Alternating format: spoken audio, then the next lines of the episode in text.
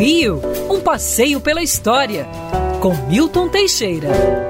Amigo ouvinte, dia 21 de maio de 1977, falecia na Clínica São Vicente o ex-governador da Guanabara e jornalista Carlos Lacerda. Carlos Lacerda nasceu em Laranjeiras em 1914, foi praticamente criado por uma família tradicionalista, porém muito de ideias muito liberais. O pai era o famoso Maurício de Lacerda, um dos fundadores do Partido Comunista. O avô Sebastião de Lacerda foi autor de diversas leis a favor do operariado brasileiro. Carlos Lacerda militou inicialmente no comunismo, fez faculdade de Direito, mas sendo preso em 1935 nunca pôde completá-la.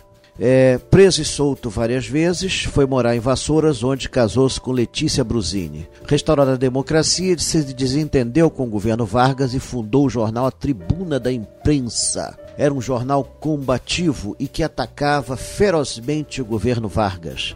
Lacerda sofreu um atentado dia 5 de agosto de 54. Em 1960 foi eleito governador do estado da Guanabara, governando até 1965, realizando obras imensas como o Parque do Flamengo, o túnel Rebouças, o túnel Santa Bárbara, 19 viadutos, obras notáveis que sobreviveram a ele, principalmente a adutora do Guandu, caçado pela ditadura, tentou ser presidente da República, tentou formar um partido de oposição, foi caçado, passou os últimos anos da vida trabalhando como jornalista e pintor. Quer ouvir essa coluna novamente? É só procurar nas plataformas de streaming de áudio. Conheça mais dos podcasts da Band News FM Rio.